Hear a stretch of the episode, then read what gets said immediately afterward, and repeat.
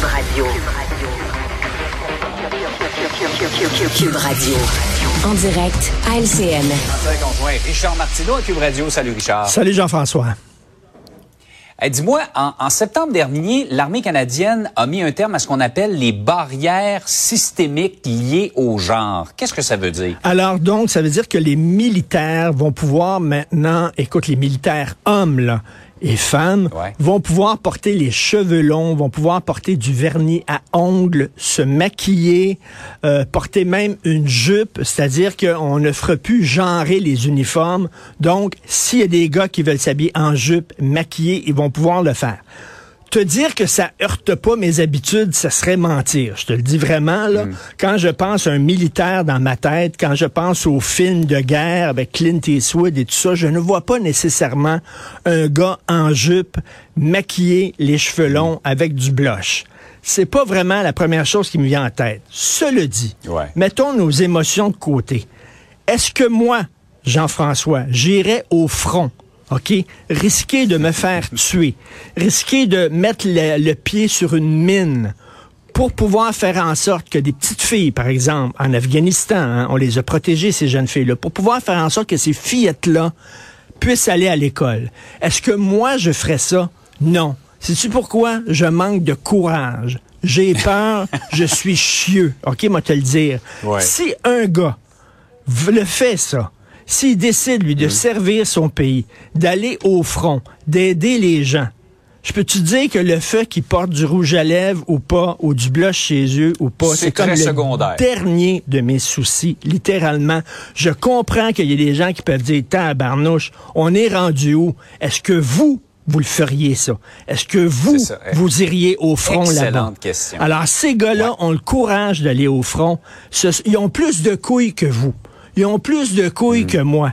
Même si moi, je me maquille pas, peu eux autres se maquillent. Donc, c'est ça la question. Absolument. Si demain, Jean-François, OK, le meilleur compteur des Canadiens, si jamais il était maquillé puis portait du rouge à lèvres, Selena Gomez, Mm. demain, Mm-hmm. je pense que les gens au Centre Bell, ils seraient bien contents parce qu'on pourrait Exact. gagner la coupe. Fait qu'il porte une Ouais. jupe ou qu'il ait les cheveux longs ou qu'il ait des tatouages dans le visage puis qu'il ressemble à Zombie Boy. C'est ça. OK?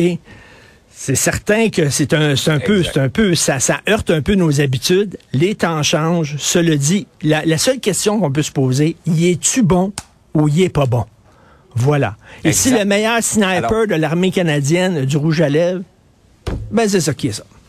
En bout de ligne, ça change rien. Et Pour refaire l'analogie au hockey, Suzuki et Caulfield peuvent s'attriquer comme ils veulent en autant que les résultats continuent d'être là. C'est ça. Exactement. Je veux dire, il y a peut-être des gens qui étaient racistes, puis quand Piquet Souben jouait pour le Canadien, ben il était content. Ouais. Puis il y a peut-être des gens qui étaient racistes aux États-Unis, puis quand Michael Jordan, il jouait pour leur équipe, puis il faisait gagner leur équipe, peut-être qu'ils passaient Mhm. par-dessus leurs préjugés. Donc, avant de juger, là, il faut se poser la question, est-ce que vous, vous auriez les couilles pour y aller? Voilà. Absolument.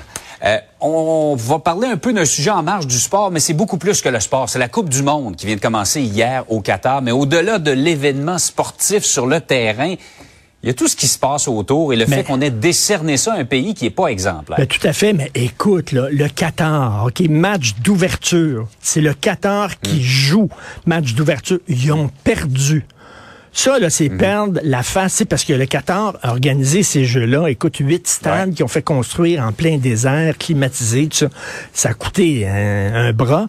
Ils ont fait ça pour redorer leur image. Alors, ils ont été écoute, euh, euh, sortis euh, avec un match qui ont perdu le premier. C'est la première fois dans l'histoire de, euh, de la Coupe du monde de soccer que le pays hôte perd lors du match initial, du match d'ouverture. Je sais pas ce qui arrive aux joueurs de l'équipe du Qatar.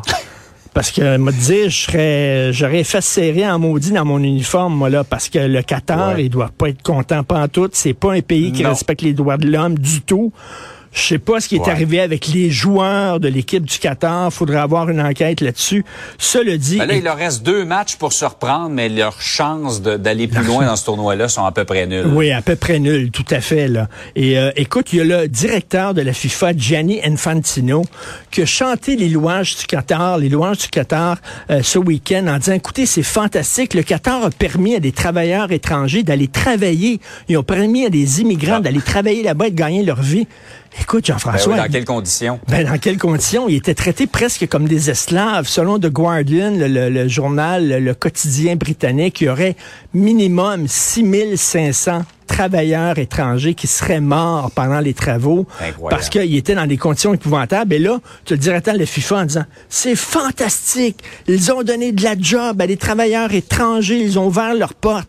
Voyons donc, ils ont ouvert leurs portes. Ils les ont traités comme des esclaves. Comme quoi, là, ils veulent rien savoir, se bouchent les yeux. Tout est beau dans le monde de la FIFA. À un moment donné, c'est bien beau le sport, mais il y a aussi les droits de la personne. Il y a des gens qui demandent comment ça se fait, qu'est-ce qu'on fait là, premièrement. Et peut-être qu'on aurait peut-être pu envoyer notre équipe mais pas envoyer euh, des diplomates quand même. Là. J'ai gardé une petite Ouais. gêne, les petits fours, puis le petit champagne, puis tout ça. J'ai gardé Ouais. une petite gêne. On va aller jouer au soccer, mais on fera pas bodé-bodé avec vous autres. C'est ça. Exact. Et en terminant rapidement, Richard, la prochaine étape, c'est que j'ai hâte de voir. là, il y a des joueurs qui veulent porter des brassards identifiés à certaines causes. c'est J'ai hâte de voir. bon. Je pense que la FIFA a montré qu'elle n'était pas tolérante à ça. Tout à fait. Et en terminant, les gens qui disent, hein, des, des, des militaires avec des jupes, regardez Braveheart, le film avec Mel Gibson.